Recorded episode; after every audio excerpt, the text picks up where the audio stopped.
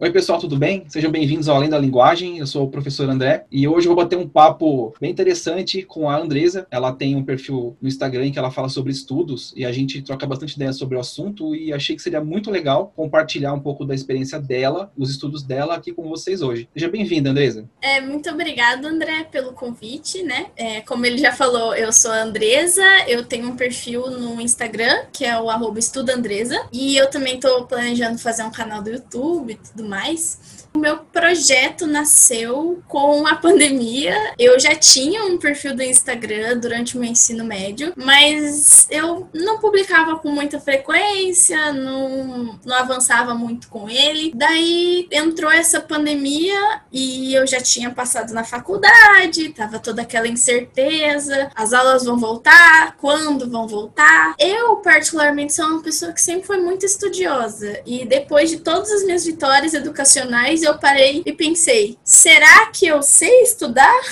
E eu comecei a pesquisar sobre isso, e eu acho que uma pessoa de fora talvez seja até loucura vendo a minha história, meu questionamento, mas eu realmente refleti: será que eu sei estudar? E eu comecei a pesquisar, e depois que a gente começa a aprender algo, é difícil guardar para si mesmo, a gente precisa passar para os outros.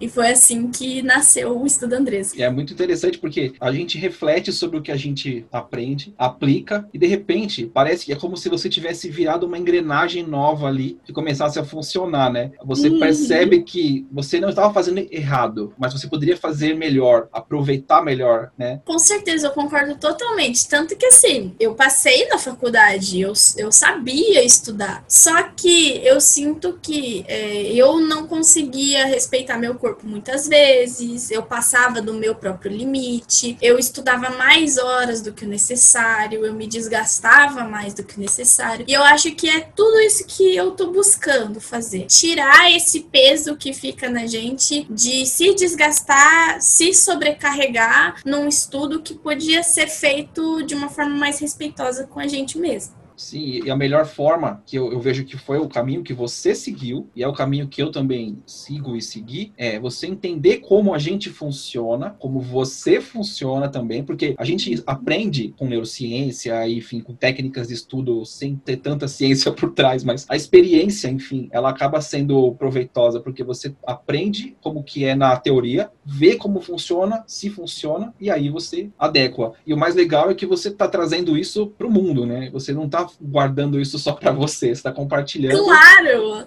Não, é porque assim, quando eu comecei a pesquisar, eu comecei a aplicar algumas coisas e eu vi que muitas coisas estavam funcionando de verdade, assim. A primeira técnica que eu acho que eu realmente peguei e falei, não, eu vou fazer isso, foi a técnica Pomodoro, assim. Uhum. Eu vi com mais detalhes, eu comecei a usar eu falei, caramba, isso tá dando certo.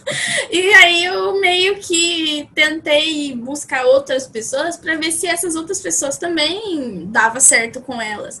E muitas deu certo, muitas não deram. E eu sinto que eu, como uma pessoa que faz faculdade de ciência e tecnologia, esse é um, de certa forma, um processo científico de ir atrás de informações, de ver como que as pessoas reagem a diferentes técnicas.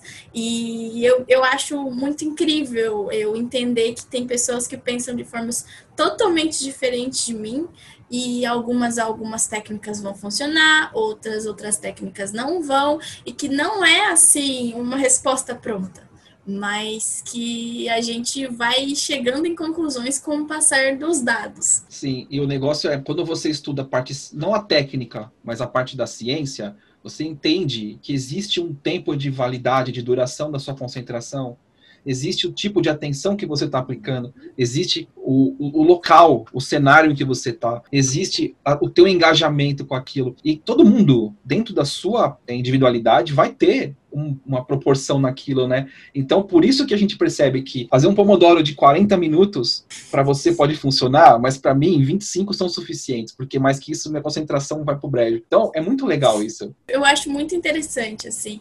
E eu sinto que quando a gente estuda assim, sem pesquisar o que a ciência fala, né? A gente acaba fazendo algumas coisas por instinto. E algumas realmente dão certo. Às vezes a gente mesmo consegue perceber que fica cansado depois de um passar do tempo. Mas a explicação científica ela vem e te dá um embasamento para aquela sensação que você tinha instintivamente, né? Então, eu, quando eu fazia os meus estudos, eu já percebia que depois de um determinado ponto eu tinha que parar, beber uma água, sair, dar uma respirada, mas não era assim, é, embasado e não era pensado, era uma coisa assim, depois que eu ficar cansado, aí eu paro para pensar nisso, sabe? E cada dia você se cansa no horário, né? É. Tem dias que a matéria é. rende melhor, né? Tem dias que não. É, então, é aquele negócio. Meu 100% não é sempre igual, né? Cada dia eu vou estar tá mais motivada, mais é, cansada. Cada dia vai ser um e aí eu vou ter que lidar com isso. Exato. É por isso que quando eu, eu, converso, como eu conversei contigo, converso com outros estudantes e tal, o lance de você prestar atenção no teu tempo, no teu limite, porque o negócio de você copiar, copiar no bom sentido, tá? A experiência de outras pessoas, né? Como por exemplo, você posta as tuas experiências no seu Instagram. Só que diferente de outros perfis, você traz um fundamento porque eu sei, isso a gente descobriu, descobri nas nossas conversas, que você leu livros sobre isso, que você pesquisa, que você me pergunta, enfim, você vai compondo um, uma base para você poder falar. Tem gente que fala da experiência própria e pronto, do tipo, ah, eu estudei matemática por uma hora e deu certo. Aí a pessoa que segue vai lá, vai fazer a mesma coisa e dá super errado. E aí você tem N fatores ali no meio que podem ter causado o erro, que vai desde o, da pessoa até o ambiente, até a matéria, até o, o equipamento, sabe? Você tem um monte de coisas que podem atrapalhar ali. Quando você falha, qual é a primeira coisa que vem na sua cabeça? Eu. Eu errei, eu não sirvo, eu... aí você começa a alimentar um, um bichinho que fica na sombra Nossa, isso, parece que você descreveu o meu eu no ano passado como pré-vestibulanda. Juro pra você. Aquele negócio de, nossa, ela falou aqui, vou fazer. E daí você faz e não dá resultado. E você fica, por que ela deu resultado e eu não? Onde eu errei? que eu fiz de errado, sabe? E eu concordo totalmente no que você disse de pessoas que falam sobre as próprias experiências e eu não acho que seja inútil. Não vou julgar a água e o bebê junto também. Eu acho que essas experiências pessoais são muito úteis para mostrar formas diferentes de se fazer. Só que às vezes, além de não ter um benefício muito grande quando você segue as mesmas técnicas da outra pessoa, a falta de embasamento também atrapalha. Por exemplo, quando se você pesquisar no Google agora é como estudar melhor, isso porque eu já fiz isso, vão aparecer vários vídeos em que parece que uma pessoa copiou o vídeo da outra, assim, tipo, ah, coloque uma garrafinha de água na hora, ah, desligue o celular. São dicas úteis. Realmente é bom você se focar naquilo e não ficar, nossa, eu tenho que sair para fazer tal coisa, ah, deixa eu ver a notificação. Só que, às vezes, quando você está realmente, é, não diria sofrendo, mas você está passando por um problema no, no seu estudo, essas dicas pontuais, eu acredito que elas não vão te ajudar significativamente. Elas vão ajudar pontualmente. E essas, essas ajudas pontuais a gente deve utilizar, mas o meu foco no meu perfil nunca foi esse. O meu foco sempre foi tentar ajudar no, numa escala maior, assim. Pra ajudar a pessoa a ter e você uma lógica, tem me ajudado. Ah, imagina. é aquela coisa assim, a gente, eu ajudo quem quer ser ajudado. É uma, uma troca, um ajudando o outro. A gente, eu ajudo quem quer ser ajudado. E ao mesmo tempo eu aprendo com, com cada pessoa com quem eu faço contato. Apesar de você, eu te falei, você estuda teoria, você entende que o cérebro funciona de um jeito, é, os teus neurônios fazem tal tipo de caminho, tal caminho é melhor, tal tempo é melhor, tal, sabe? Mas nada melhor do que você ver isso existindo na prática, né? A, a pessoa te mostrando uma experiência real porque aí você consegue ajustar, você consegue adaptar e melhorar tal. E isso eu, eu acredito que seja uma coisa que você está fazendo, né? Você está jogando lá a informação e muita gente vai se identificar com aquilo, vai olhar para aquilo e falar, nossa, como você se identificou quando eu fiz, descrevi o caso que eu, que eu criei, digamos assim, né? E eu passei pela mesma experiência estudando. Eu nunca tinha feito um pomodoro na vida e de repente falei, não, deixa eu ver como que vai funcionar. E deu. Foi revolucionário. Entendeu? Foi, foi muito legal, porque parece que a gente é uma força que está sem controle, ela está jogada, está lá. E de repente você canaliza ela de um jeito que parece que você fala, nossa, como que eu não pensei nisso antes, né? Não, é genial, é genial. Eu li o documento do cara que o cara fez sobre o Pomodoro e eu fiquei, não acredito que você passou pelos mesmos problemas que eu. É. De tipo, nossa, por que, que tem uma pessoa que estuda tão menos do que eu e ela tem os mesmos resultados ou até melhores do que eu. O que, que eu tô fazendo de errado? Por que, que parece que eu fico voado quando eu tô estudando, assim? Passa qualquer coisa na minha frente, eu perco a atenção totalmente, assim. Na hora que eu li aquilo, eu falei. Não, não é possível. Essa técnica funciona nesse nível mesmo? Funciona. Eu acho que Todo mundo passa por problema de concentração, todo mundo passa por problema de desmotivação, todo mundo passa por esses problemas e às vezes a gente fica até meio sem, sem rumo. A gente fica tipo, o problema deve ser eu, assim, porque você às vezes tem até uma visão meio deturpada de como os outros estudantes funcionam, e daí você fica, o problema deve ser eu, eu que não devo estar estudando direito, eu que tenho que me motivar. E eu acho que assim, o meu foco com o meu perfil e as pessoas que eu sigo são todas pessoas que buscam ter esse contato com o estudo de uma forma mais saudável, sabe? Eu estudei em escola pública, eu estudei em escola particular, eu voltei para a escola pública agora na federal e em momento nenhum algum professor sentou comigo e tentou me explicar essas coisas. Eu vim por é, livre e espontânea vontade em busca dessas informações e por conta exatamente disso que eu vim por livre e espontânea vontade atrás de mostrar as informações que eu achei porque a gente não vai achar elas dentro da maior parte das escolas. Na maior parte das escolas a gente vai encontrar o conhecimento técnico e ele é muito necessário, mas a gente não vai conseguir aprender ali o como que a gente deveria encaixar esse estudo, que forma de se organizar que a gente deveria ter. Se eu acumular matéria, lascou, eu tenho que jogar tudo para cima e abandonar o meu estudo que eu perdi. A gente acaba tendo que aprender essas coisas na marra e quando a gente aprende na marra, vai ter muito instinto incluído, muita coisa que vai dar certo e muita coisa que não vai dar certo, a gente não vai saber a explicação de nenhum dos dois, do porquê que deu certo e não. E é interessante que você, o que você está dizendo é, não é só para quem está estudando em nível médio, preparação para vestibular. Eu fiz faculdade de letras, né? E quatro anos de letras. E depois, eu, algum tempo depois, eu fiz uma especialização em língua portuguesa para tirar um diploma para dar aula em nível superior tal. Somando esses seis anos e meio de estudo em língua portuguesa, focado em língua portuguesa, em nenhum momento eu tive uma aula de neurociência. Eu tive linguística, eles têm a parte da, do, da construção da linguagem, tudo isso.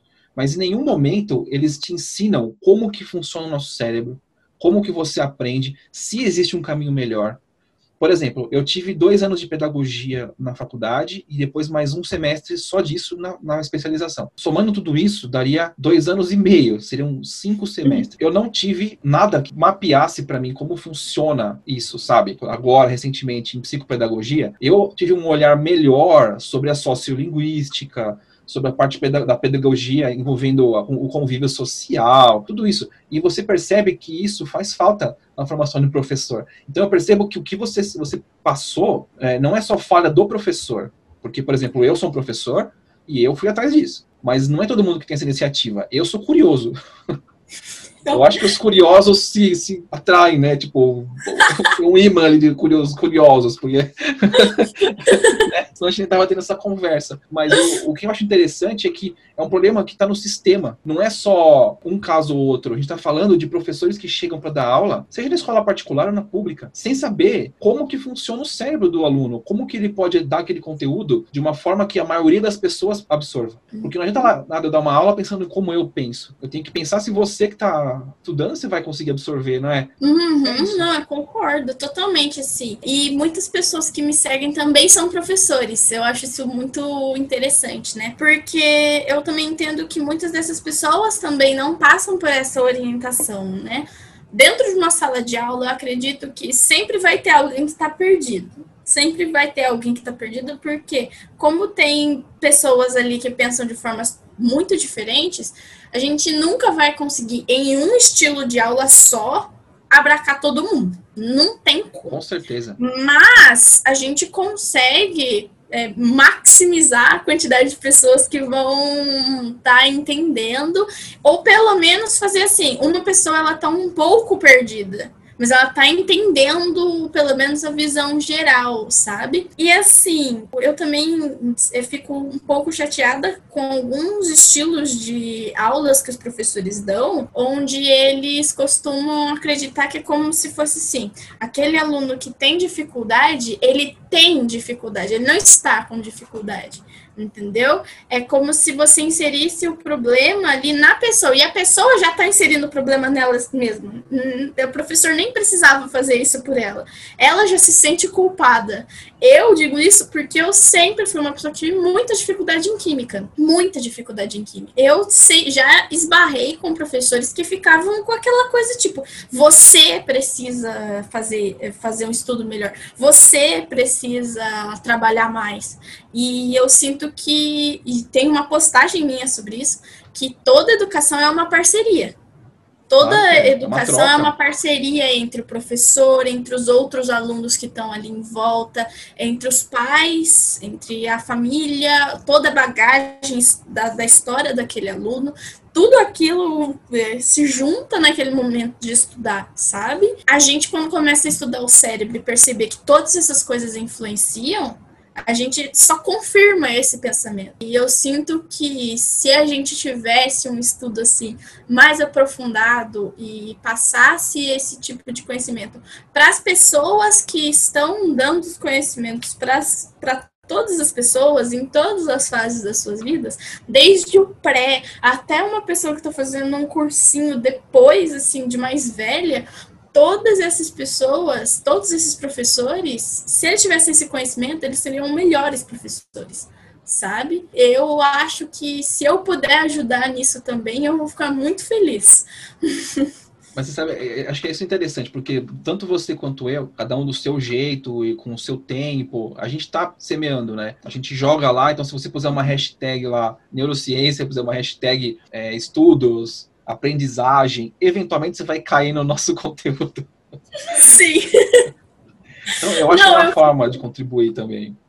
É, então, eu fico feliz, assim, eu, como eu falei, eu acho que toda história muito boa é, sempre tem um pouco de desastre. Eu sempre digo isso. E, a, e o meu perfil, inicialmente, ele era só sobre lettering, sobre né, resumos. Uhum. A maior parte dos perfis de estudos começam assim. É. E não avançava. Eu não sei o que aconteceu. Não avançava, não saía do lugar. Depois que eu comecei esse perfil agora, mais embasado, em um mês ele está crescendo muito rápido pro que eu tava esperando. Eu não tinha nem, acho que nem 100 seguidores no começo disso tudo. E eu já tô com quase 500. Então, assim, eu sinto que o conhecimento tá aqui, sabe? O conhecimento tá aqui. Os curiosos estão aqui para dar o conhecimento, sabe? A gente, a gente vai alcançar o mundo. Vai, vai sim.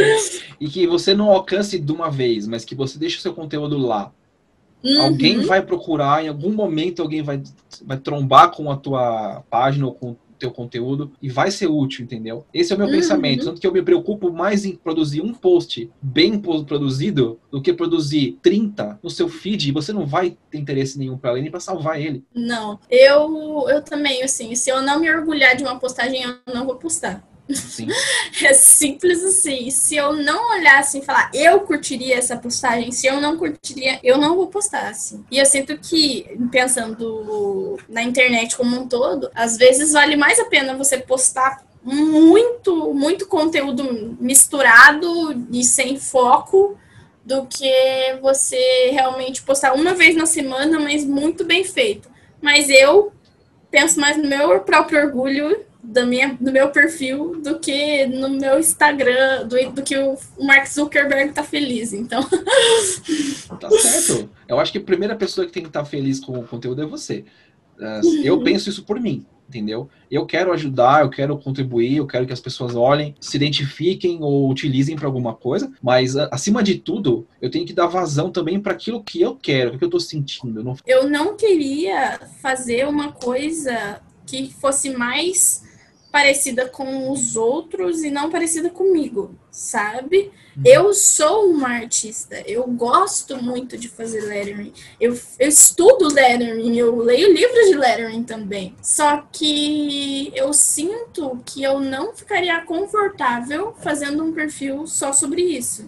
Eu queria que as pessoas fossem no meu perfil e realmente recebessem alguma informação a mais para elas, sabe? Uhum. Tanto que eu falo sobre o meu cotidiano lá, né? Mas eu já recebo mensagens no minha, na minha DM, assim, de... Ah, às vezes eu, eu abro meu Instagram só para dar uma olhada se você postou alguma coisa. Eu fico tão... Ah, que belezinha, eu tô sendo útil para as pessoas, sabe?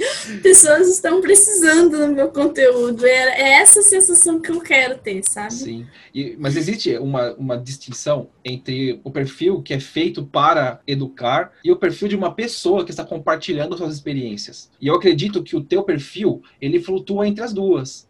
O que eu acho que é super legal, porque você tem assim, você tem os seus stories em que você compartilha as aventuras do, do seu gato, você compartilha os teus momentos de tensão no estudo, suas vitórias. Isso é legal no, no sentido que você inspira as pessoas, estão vendo que podem se identificar com o que está fazendo. E também uhum. dá aquela vazão para aquele momento em que você não está querendo estudar. Você está querendo algum conteúdo leve que te faça dar um sorriso. É verdade. Mas é importante isso. É importante mesmo. Entendeu? Eu no já me caso, peguei assim, entre assim. um pomodoro. Eu já me peguei entre um pomodoro e outro falando. Quer saber? Eu vou ver um stories de alguém. É, é uma pausa. Você precisa dar um, um refresco pro seu cérebro. É normal isso. O, o, que não é uhum. normal é você estudar 40 e ficar 40 fazendo isso. Assim, óbvio, se você tem tempo para isso, tal, você está numa outra fase, tranquilo. Né? Agora, você está em preparação para um vestibular ou estudando para uma prova, vai ter a sua disciplina lá tal. E eu acho que é fundamental você ter esse, esse equilíbrio entre uhum. as coisas. Eu, o que eu não queria ter no meu perfil era a sensação de que eu só faço estudar que eu sei que tem muitos perfis que tem essa coisa de tipo, ai, agora eu estou estudando tal coisa, tira foto de livro e tira foto de mais estudo, e time-lapse, e mais estudo, e mais estudo. É, sei lá, eu, eu, eu me sinto muito é, intimidada por esse tipo de Sim. conteúdo, né? Parece então, que você não está estudando. Eu queria um conteúdo leve, assim. Eu queria, tipo, isso tudo faz parte da minha vida. E o Tarantino, meu, que é meu gato, também faz parte da minha vida. E eu tenho os meus desenhos, e eu tenho todas essas coisas. E eu sou um estudante comum. Um estudante que se diverte, um estudante que desenha, um estudante que estuda muito também. Então, assim, é, eu sinto que quando a gente fica muito é, falando só sobre estudo, a gente acaba fazendo pessoas ficarem com ansiedade, pensando que elas não estão estudando o suficiente. Quando é totalmente o que eu discordo. Eu acho que as pessoas precisam estudar o tanto que elas precisam estudar. Sim, claro. E cada um tem uma necessidade, né? Cada um tem a sua claro. própria necessidade. E tem um negócio, você falou uma coisa que estava na minha lista de assuntos para a gente conversar, que seria você saber o limite daquilo que é produtivo de fato, que vai ser útil para você, e aquilo que vai te fazer mal. Aquilo que você vai, como você disse, a pessoa só posta sobre estudo, só, só leituras e não sei o quê, e tipo, dando check no seu, no seu checklist lá, tipo, ticando as coisas, tipo, olha só como eu sou boa, eu tô eliminando todas as matérias. Como eu sou produtivo. É, como eu sou produtivo. Mas aí você percebe que ela tem um jeito de levar a vida, de fazer as coisas, ela tem um preparo, ela tem um cérebro. o teu cérebro é outro. E aí você vai olhar para aquilo e vai falar assim, nossa, eu acompanhei o feed dela hoje o dia todo e ela postou, tipo, 50 histórias de estudo. Quer dizer que ela estudou 8 horas. Aí você vai querer fazer igualzinho. No terceiro dia, você tá podre. Seu cérebro não funciona, você vai enfiar a colher de sopa no olho. Porque você travou. Percebe? Deu bug. Então, eu acho que esse que é o negócio. Você falou, você falou um negócio que foi muito interessante, que é o, o negócio do que, além de não fazer sentido para você como o teu objetivo, né, de, de vida, de não, você não é assim. Você não tem por que você retratar uma vida assim. Mas também você saber que quem está vendo precisa entender que a vida real é diferente. Você tá, você tá, quando você faz uma história de estudo, aquilo lá é uma passagem da sua vida, é um instante. E ele some tanto quanto aquele story vai sumir daqui a é, pouco. É, então. Nossa, se eu fosse falar sobre o meu dia inteiro, eu tava lascada, né? Nem em um vlog eu vou conseguir retratar como que eu tô me sentindo, o que que eu tô passando, tudo que a gente posta na internet, ele passa por uma espécie de tratamento, até mesmo sem querer, assim. Porque eu tô mostrando um detalhe, é um bumerangue, é um vídeo, não é o dia, meu dia inteiro. Concordo totalmente com o que você disse. A gente precisa entender que nós somos pessoas únicas e que nós, na, na, nossa forma única de ser, vamos ter que nos ouvir. Eu sinto que eu, eu, inclusive, estudei sobre isso na faculdade nesse semestre, sobre a técnica e como, quando a gente tem uma técnica que uma pessoa usou para estudar 10 horas seguidas, a gente pensa, agora todo mundo tem que usar a mesma técnica. Se uma pessoa conseguir 10 horas e meia, todo mundo vai ter que usar a mesma técnica. E se você não alcançou aquela, aquela métrica, você está para trás. Você precisa melhorar, você precisa melhorar. E eu eu sinto que isso é tão mecanicista parece que você está transformando pessoas realmente em máquinas, sabe? Você está tratando aquilo que não é robótico em robótica. Eu tendo a acreditar que é por conta disso que muita gente está insatisfeito com o próprio estudo, sabe? Por conta disso também que eu passei muitos anos na minha vida insatisfeita com o meu estudo. Eu não quero ser uma pessoa mecânica, eu não quero ser um robô. Eu quero sentir coisas como pessoa sem entender a hora que você, como você falou, que você já está enfiando a, a colher no olho, é, é a hora assim você tem que saber se ouvir. E se ouvir não é só o que a sua mente está falando, é o que o seu corpo como um todo, o seu corpo uno como ele é, está te falando, sabe? Sim. Você imagina assim, você está estudando há quatro horas, só um exemplo, e eu já passei por isso, tá? E aí você percebe que você está com tanto sono que você já está sentindo que o seu corpo está pesado. E aí você fala, não, eu tenho, eu tenho que estudar mais aqui, até a página tal, então eu vou ficar aqui o tempo que for. Você realmente acredita que você vai absorver esse conteúdo como você absorveu o que você estudou antes? Sabe? É, é aquela é. coisa é. do copo cheio, sabe? Você não consegue pôr mais nada enquanto não, não esvaziar. E quando que isso vai esvaziar? Quando você dormir. Sim. Entende? Então, teve, teve uma experiência que eu tive durante essa pandemia, que eu sou programadora, né? Uhum. Então eu estudo programação. E eu estava muito empolgada no dia. E eu fui estudando, estudando, estudando, estudando, estudando, e eu fiquei cinco horas e meia estudando sem parar. Eu nem percebi, eu nem olhei pro relógio. Uhum. Eu fiquei dois dias sem conseguir abrir o olho direito, porque eu fiquei na frente do computador por muito tempo. Então, meu olho ficava assim, dando espasmos. Eu não conseguia abrir o olho direito nem para comer, assim, nem para fazer algo que não tinha luz sabe? Eu fiquei basicamente no escuro o dia inteiro. Por quê? Porque eu não me respeitei. É isso que Exato. eu entendi. Eu não respeitei o meu limite. Eu fiquei tanto tempo me desgastando, assim, é, física e mentalmente, que eu tava pedindo para o meu corpo travar. Sim. E, e, você notou o prejuízo, não notou? É um negócio que talvez na hora você não sentisse, mas depois vem a conta, não tem como.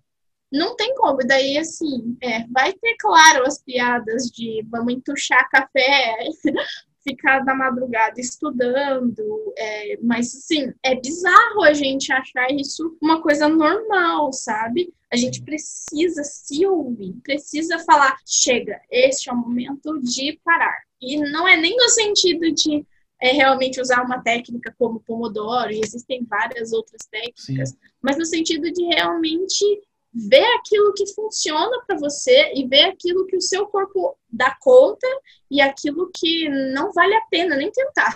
Sim, sim. Muito, por exemplo, eu não sou bom desenhista. Eu, eu me esforço, eu estou inclusive fazendo um curso para comunicação visual tal, para melhorar esse, esse negócio. Mas se eu tiver que fazer um mapa mental baseado em, em recursos de desenho, eu vou sofrer. Mas a minha mente funciona de forma esquemática. Entendeu? Uhum. Então não adianta nada eu ficar fazendo resumos, resumo, resumo, resumo, resumo. Por mais que eu seja uma pessoa da, da, área de humanas e que meu trabalho foi escrever por muitos anos, coisa de 20 anos eu trabalhei escrevendo. Nossa! eu não consigo estudar escrevendo tanto assim. Eu preciso ter uma coisa mais fluida, mais visual, uh, tópicos, coisas assim.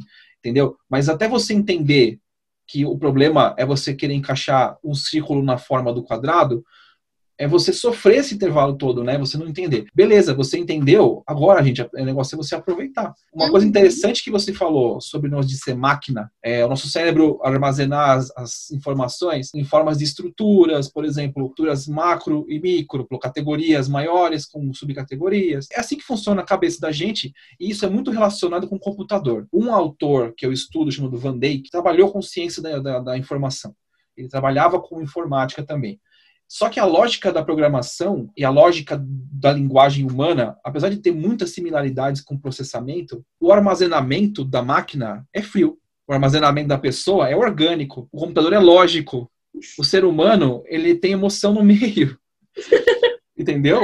E uma topada da, da, do dedinho na quina serve para te mostrar que você vai ficar muito nervoso e talvez você esqueça o que você estudou. Entende? E o computador não. O computador você vai dar o, o, salvar lá, ele vai gravar e pronto, e você abrir vai estar lá o que você salvou. E se deu algum problema nesse esquema, nesse processo, a culpa foi sua que não soube fazer. Porque a máquina é lógica, ela está fazendo o trabalho dela, né? Uhum. E eu creio que muita gente tem essa ilusão de que a gente pode ser tratado como máquina e que o estudo seria uma forma de demonstrar isso. E não é verdade, né? Ah, eu sinto que é simples, é, no sentido de que muitas pessoas acreditam que o nosso corpo consegue ser controlado pela mente. E no sentido de, se você tem racionalidade, você consegue controlar suas, suas emoções é, uhum. totalmente você consegue reprimir as suas, suas dores totalmente e isso não é verdade. A gente é um conjunto de coisas.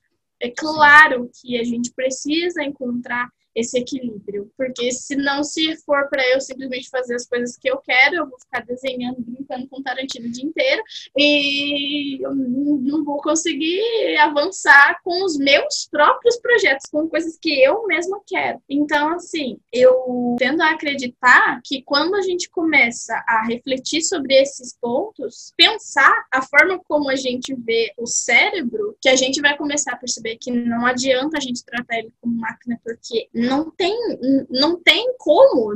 Uma máquina é, na verdade, uma forma meio degenerada de como um cérebro funciona. Verdade. Ela tem só um pedaço daquilo que a gente tem. E minimizar esse todo que a gente tem aqui, ação pedaço, porque esse é o pedaço mais fácil de ser explicado, é tão simplista e tudo que toda pergunta complexa no mundo tem uma resposta simples e errada.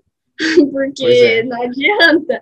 Se você dá uma resposta muito simples para algo que é muito difícil de resolver, você provavelmente não está pensando nos detalhes mínimos dessa complexidade toda. Não dedicou tempo suficiente para buscar informação, né? não. né? Mas isso faz sentido, né? É, é aquela. É, por isso que sempre quando alguém me procura perguntando como é que eu faço para estudar, ser produtivo, tal, e eu me lembro que é, teve uma pessoa, mas a gente conversou também há um tempo, tal, sobre como você se organizar, como você ter as coisas. E quando eu falei para ela da minha experiência e que eu tinha um dia vazio na minha, no meu cronograma toda semana ela falou: como que você consegue isso? Como pode isso? Eu falo: como pode porque eu faço o resto encaixar no, resto. Porque se eu não tiver aquele dia para passar com a minha filha, com a minha esposa, para fazer alguma coisa que eu quero, que eu gosto, eu não consigo ser produtivo. E você tem que ter durante o seu dia espaços para você dar vazão para isso também. Então você não adianta você pensar que você vai estudar oito horas naquele dia sem conseguir dar uma pausinha, assistir uma série, sabe, fazer brincar com o seu gato. É isso. E tem pessoas que precisam fazer isso com mais frequência durante o dia. E não tem nada de errado com isso. A questão é, qual que é a sua meta? Uhum. O que, que você eu tem alcançado? dois dias na semana vazios. É a quarta-feira e o domingo. Às vezes eu passo para o sábado, varia. Uhum. Mas eu tenho dois dias da semana vazios. É, eu sinto que no fim de semana eu já tô arrebentada, por isso que eu passei para quarta-feira. assim, para mim foi de certa forma natural e eu sinto que para algumas pessoas não é eu simplesmente chegava na quinta-feira, eu já não conseguia fazer mais nada, porque eu já estava cansado. Pensei, eu preciso pausar. Eu escutei o meu corpo dando naquele momento. Eu preciso pausar. E é aquela sensação que eu sinto que muita gente tem quando você está chegando próximo das férias e que a pessoa está tipo, eu preciso de férias para ontem. Eu tendo a acreditar que a pessoa ela chegou naquele ponto das de precisar das férias para ontem, porque ela gastou mais energia do que ela deveria. Estudo, ele não é uma corrida de 100 metros, ele é uma maratona. Você precisa gastando energia bem devagar, porque você precisa de energia o tempo todo. É e não vai né? ter um cara que disparar e falar, não, eu vou estudar tudo de uma vez. Não. Você precisa ir correndo aos poucos, cada dia mais um pouco, cada dia mais um pouco. Pois é. E aquilo que eu estava falando para você agora há pouco da meta, né? A dosagem da sua energia, ela é essencial, inclusive, para sua atenção ficar afiada, né? Para você ter a uhum. concentração e ter aqueles sprints e tal, isso é demais. Você saber dosar a sua energia é realmente um dos pilares para você ter um bom desempenho. E aí uma coisa que eu aprendi é que você tem o estudo focado para um objetivo de curto prazo, como passar no vestibular. Curto prazo é um modo de dizer, tá? Porque o outro, a outra opção seria para a vida. o vestibular e a vida são coisas um pouco, né, de perspectivas diferentes. Mas o, o negócio é, quando você tem uma prova para você fazer, é óbvio que você quer reter o máximo de conteúdo sobre aquilo possível para você usar na prova. A inteligência não é medida por aquilo que você sabe, mas é medida por aquilo como você usa o que você sabe. Uhum. Eu tenho uma postagem sobre isso. Inteligência então, é estar preparado. Pois é, é você saber usar o que você sabe, o recurso. Nem sempre tem que ter todos os recursos. Tem que ter aquilo que funciona. E aí você vê a, a inteligência da pessoa ali. E o negócio é, quando você está estudando, por exemplo, você está fazendo, você está fazendo ciência da computação, qual que é o seu curso? Isso, é ciência da computação. Então, ele tem a ver com programação, tem a ver com exatas, tem a parte lógica, tem tudo isso. Se você não aprender bem durante esse tempo de faculdade e com o que você for trabalhando, com o que você for adquirindo na prática, daqui 10 anos você vai estar tá estagnada. Você não vai conseguir abrir espaço para você evoluir, aprender, nada disso. Então, o que você está aprendendo nesse primeiro semestre, no segundo, no terceiro, tal e assim por diante, é para a vida. É a longo prazo. Então não adianta nada você estudar como se você fosse fazer uma prova amanhã disso uhum. e vai valer sua vida. Não. Agora, quem está fazendo uma prova de um concurso, como foi o meu caso, se você não conseguir naqueles seis meses, lá, oito meses, gravar aquele conteúdo para usar na prova, já uhum. não vai passar. Metas, né? São propósitos uhum. diferentes. É, então, eu tendo a criar metas assim, mais próximas de mim. Eu senti, com o passar dos, dos anos, que quanto mais longe a meta começava a ficar, eu começava a achar a meta muito distante de mim e eu desfocava dela, né? Procrastinar. Tanto que assim, se, que foi o que eu falei, inclusive, numa live que tá no meu perfil sobre escolha do curso, que eu sou uma pessoa que muda de opinião muito fácil, assim. Eu ah, eu acho que eu quero ser artista. Hum, agora eu quero ser é, cientista da computação. Mas e se eu precisasse fazer pedagogia? É assim, eu sou uma pessoa que muda muito. Então, eu costumo separar em projetos. Então, eu falo, esse aqui é o meu projeto. Então, a minha faculdade é o meu projeto, entendeu? Então, a minha meta agora é concluir o meu próximo semestre. Então, o meu segundo semestre é o meu novo projeto. O meu Instagram é mais um dos meus projetos. O meu canal do YouTube é um projeto que eu vou começar ainda. Então eu vou separando nesses projetos. Por quê? Porque eu sinto que se eu falo, se eu pensar no começo da maratona, em todos os 40 quilômetros que eu tenho que correr, eu não, eu, Andresa, não me sinto motivada a fazer. Então eu prefiro, eu vou correr um quilômetro. Depois que eu corri um quilômetro, agora vamos correr mais um quilômetro. E assim eu vou. Mas dá para sentir que por trás tem uma maratona, dá para sentir que por trás tem uma construção que eu estou fazendo de mim mesma, que eu estou me desdobrando para poder fazer quem eu sou, mas eu vou me construindo aos pouquinhos. Toda construção começa com um tijolo. mas isso é a parte, digamos, ilógica do ser humano. Essa é a parte do, do tipo, eu sei que eu tenho que fazer uma coisa, eu preciso fazer uma coisa porque eu não faço. Ponto. Se fosse o computador, dava erro, formatava, instalava de novo o programa.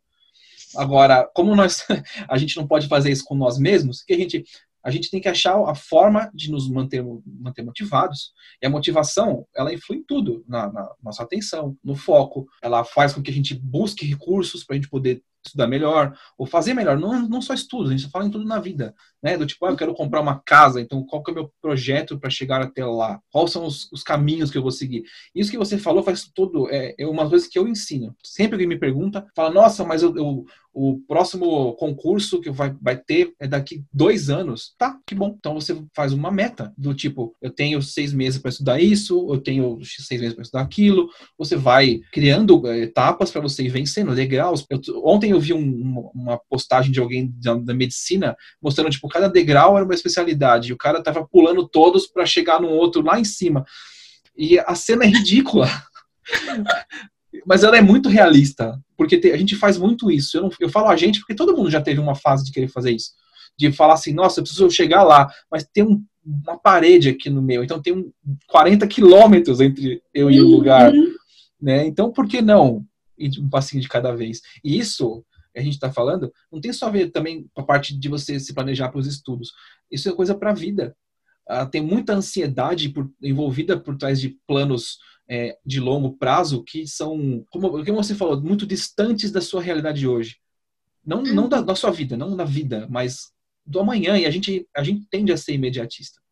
Né? Uhum. Não, assim, eu sempre falo que daqui a um ano você vai querer ter começado hoje. É, não adianta a gente falar que ah, o concurso faz, vai ser daqui a dois anos. Tá, mas quando o Enem é daqui a três meses, as pessoas olham e falam, ah, não dá mais tempo. Joga toalha, né? Larguei. Entendeu? É, eu sinto que eu não acho que ninguém deveria fazer nada se não faz sentido para você. Se você olha e fala, não faz sentido eu estudar o pro concurso, que vai ser daqui a dois anos, então, eu acho que talvez daqui a um ano não vai fazer sentido também. Tanto que eu sempre penso, as pessoas elas têm que estudar com um significado pessoal, sabe? Se você está estudando por estudar, não adianta de nada. Além de que vai ser mais difícil reter aquilo que você está tipo, por que eu estou estudando isso?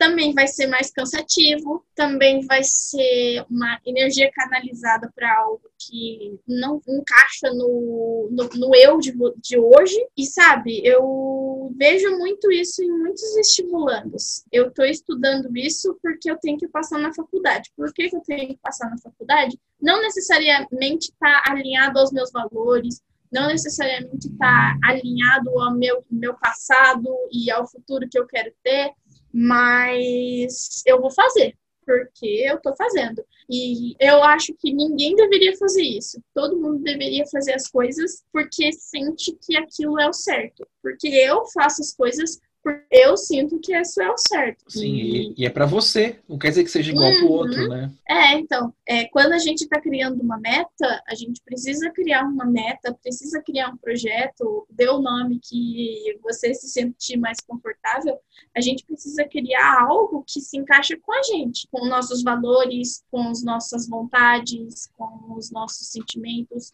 com a nossa racionalidade também. A gente tem que parar friamente e pensar sobre as coisas, porque eu penso, por exemplo, uma pessoa que ela tem uma religião, não, se um plano de vida não encaixa com a religião dela, não adianta você mostrar o quão incrível é essa meta. Não encaixa, não encaixa em quem eu sou. E eu não Porque a sua religião vai fazer parte do contexto, né? Ela e faz parte de quem você vezes, é. Às vezes a gente tenta tirar o estudo de quem a gente, de quem a gente é, sabe? Tipo, estudo é estudo é, política é política, e religião é religião, e emoção é emoção. E para mim é literalmente você dissecar uma complexidade de você que não dá para fazer isso. Pessoas são complexas, pessoas têm carne e osso, pessoas sentem coisas e a gente Sim. precisa ouvir essas pessoas que, tem, que vivem dentro de você, que Sim. tem um coração aí dentro, tem, usa ele. É, quando você estava falando de você seguir aquilo que é verdade para você e você se dedicar àquilo, eu tenho um, uma linha de raciocínio que eu sigo, inclusive que eu vou gravar um podcast disso, que são quatro pilares para o estudo eficiente. E os dois primeiros pilares são relacionados a você. Então, qual é o seu propósito? Estudar sem um propósito não te leva a lugar nenhum. E o engajamento. Se você não estiver uhum. engajado, não vai fluir, não vai andar. Uhum. E eles estão diretamente ligados à nossa parte emocional. A gente tem, a nossa memória, eu não sei se você já estudou isso, mas a nossa memória, ela não fica guardada num ponto de um HD. Ela fica espalhada em diversos pontos do nosso cérebro. A parte uhum. visual de um lado, a parte auditiva do outro, a parte emocional do outro, a informação lógica daquilo por outro. Então, é impossível você dissociar a tua emoção da tua razão. É impossível. Né? E se você faz isso com frequência, você tem esse nível de controle emocional e você consegue ser frio tal, a conta vai chegar. Porque você tem um custo disso, entendeu? Ou você vai dissociar de vez e você vai perder essa conexão, essa parte humana, digamos assim, do nosso cérebro, ou você vai se tornar uma pessoa com sérios problemas daqui a pouco. É, um complicado, custo. assim. Quando você estava falando sobre é, como a nossa memória ela é misturada com várias partes do nosso cérebro, eu comecei a, a lembrar, assim, de momentos educa educacionais da minha vida. O que, que eu vou lembrar mais? De uma aula aleatória do dia, do dia 7 de novembro do ano passado, ou eu vou lembrar de um evento que envolvia muita coisa, eu vou lembrar do teatro de décadas que eu fiz no meu segundo ano, ou das simulações da ONU que eu fiz. Eu vou lembrar desses eventos, porque são eventos que têm uma carga emocional em cima.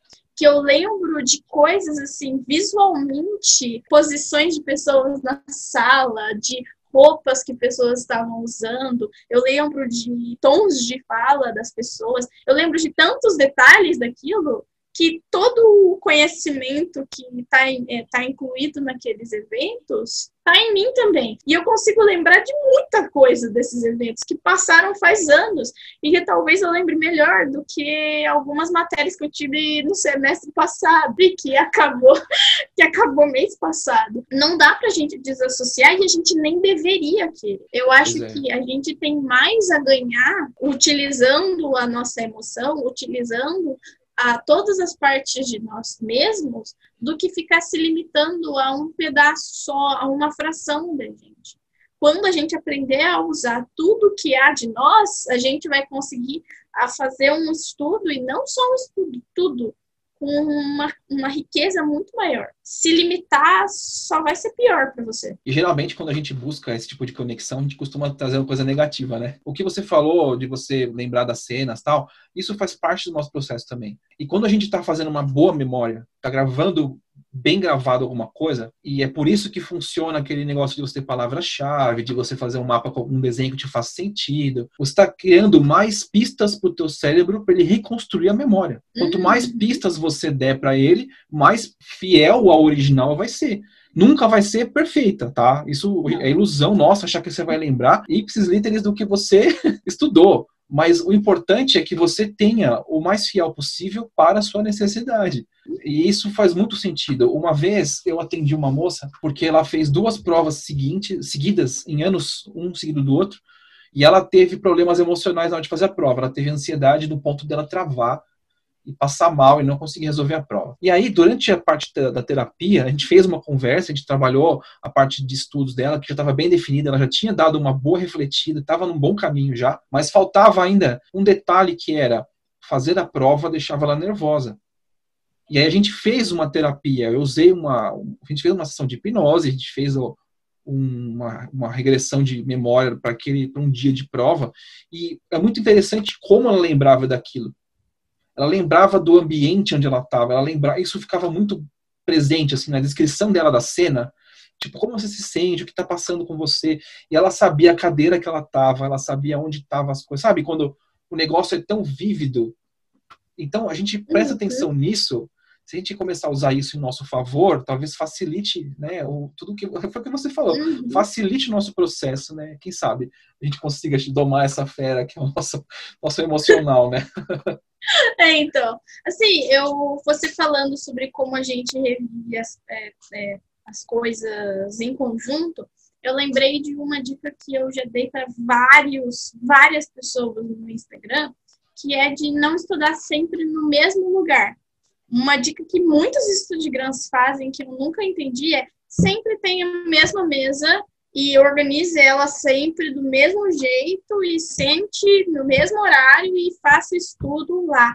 E E eu acho que você está não tá atrapalhando, mas você não está ajudando a sua memória a resgatar aquele, aquele pensamento, sabe? Se você tem roupas diferentes, cores diferentes, posições de uma sala, não precisa nem ser em lugares diferentes, assim.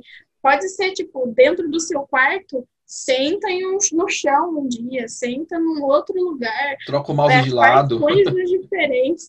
É, é, pega um caderno diferente, não sei. Seja criativo, vai lá. Quando a gente resgata uma memória, a gente não consegue resgatar ela, tipo, nossa, estou fazendo essa questão de física.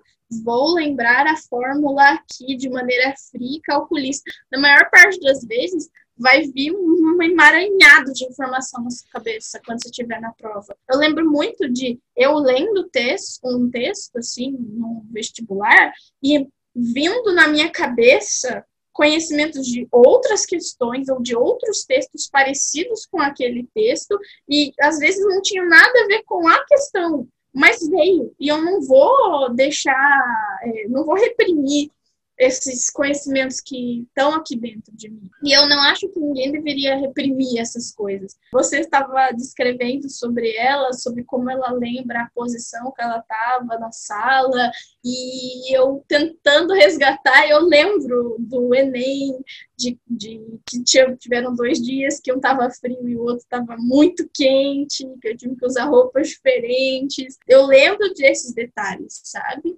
Toda situação vai ter detalhes que você pode achar inúteis de se decorar, mas eles não são inúteis, eles só são detalhes, assim, são só coisas que seu cérebro acredita que são necessárias serem guardadas, sabe?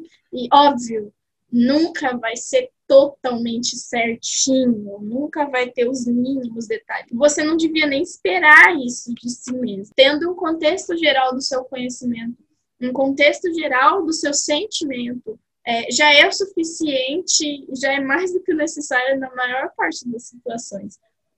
Você se lembra da história do João Maria? Então, você tem que deixar a trilha de pão. é isso, entendeu?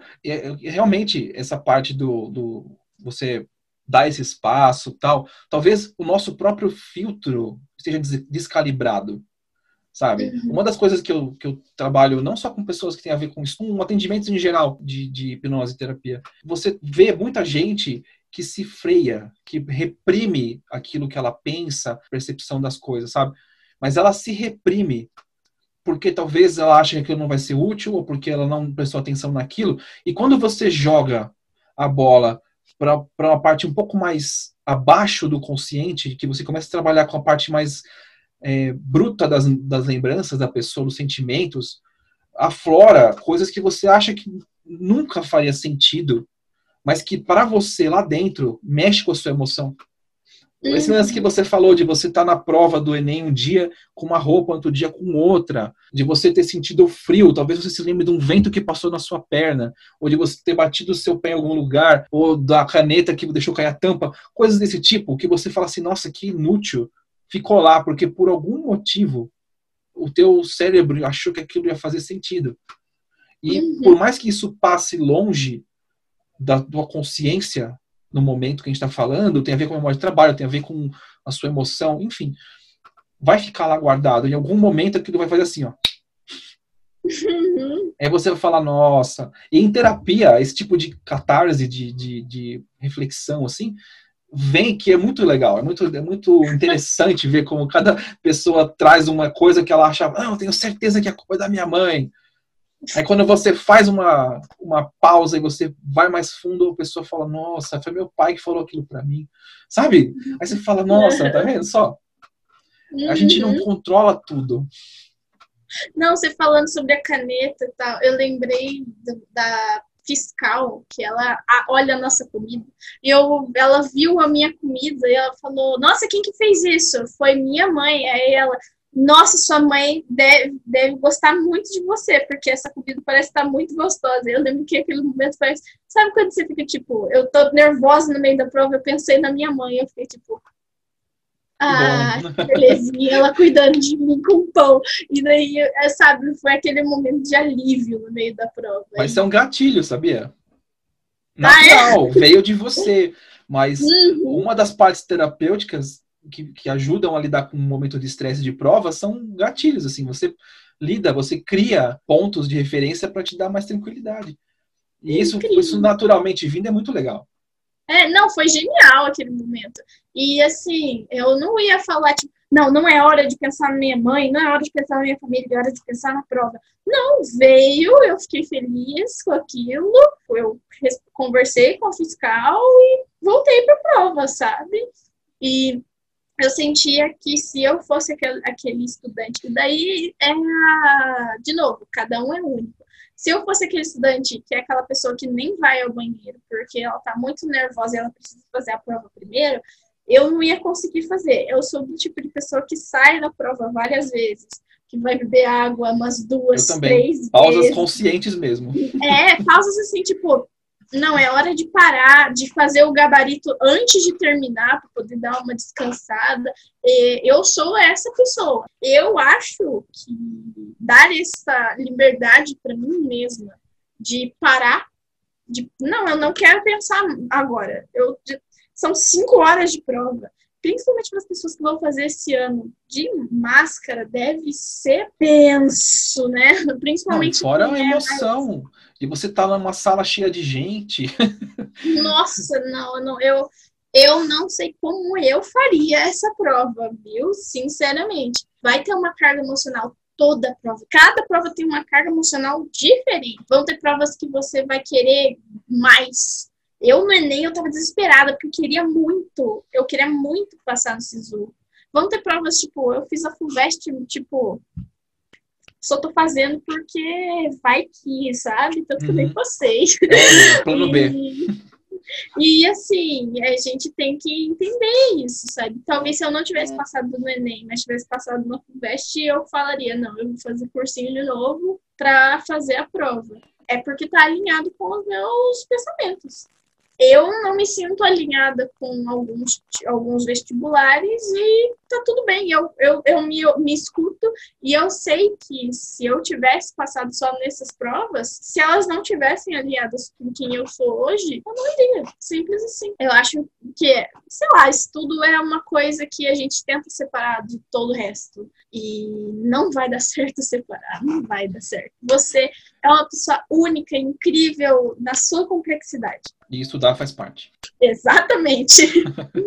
Olha, o papo tá ótimo. A gente poderia ficar aqui mais uma hora, mas a gente precisa começar uh, a encerrar.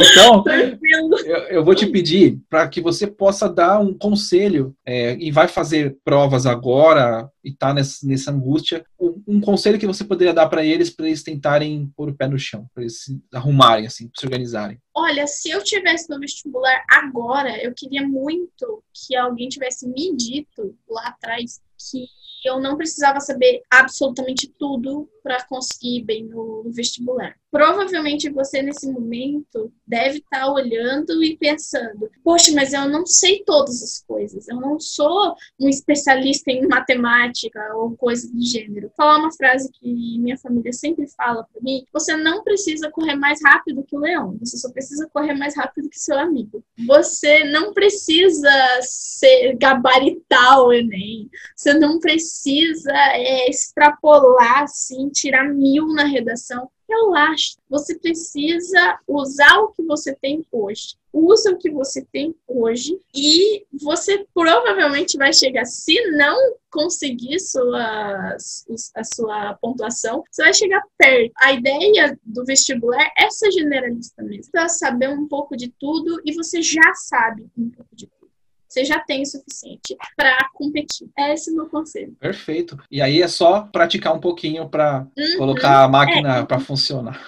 Esse momento já não, não precisa jogar a toalha, não, tá? Ainda dá tempo, meu amigo. Ainda dá, dá tempo. Bom, muito obrigado, Andresa, por você ter vindo e passado essa hora aqui comigo, batendo esse papo. Foi muito bom, e como eu falei, podia ficar mais uma hora conversando fácil. tomara que a gente possa agradeço, fazer André. outros, viu? Obrigado. Eu que agradeço, André. Muito obrigado pelo convite. Muito feliz. E eu também convido todo mundo que acompanha o André a me acompanhar lá no Instagram. É, vão ter novos projetos que estão vindo e eu tenho certeza que se você gosta do trabalho dele, você vai ver alguma coisa de bom no meu perfil também. Beleza. Pessoal, muito obrigado pela audiência de vocês. A gente se vê ou se ouve no próximo vídeo, no próximo podcast. Até lá.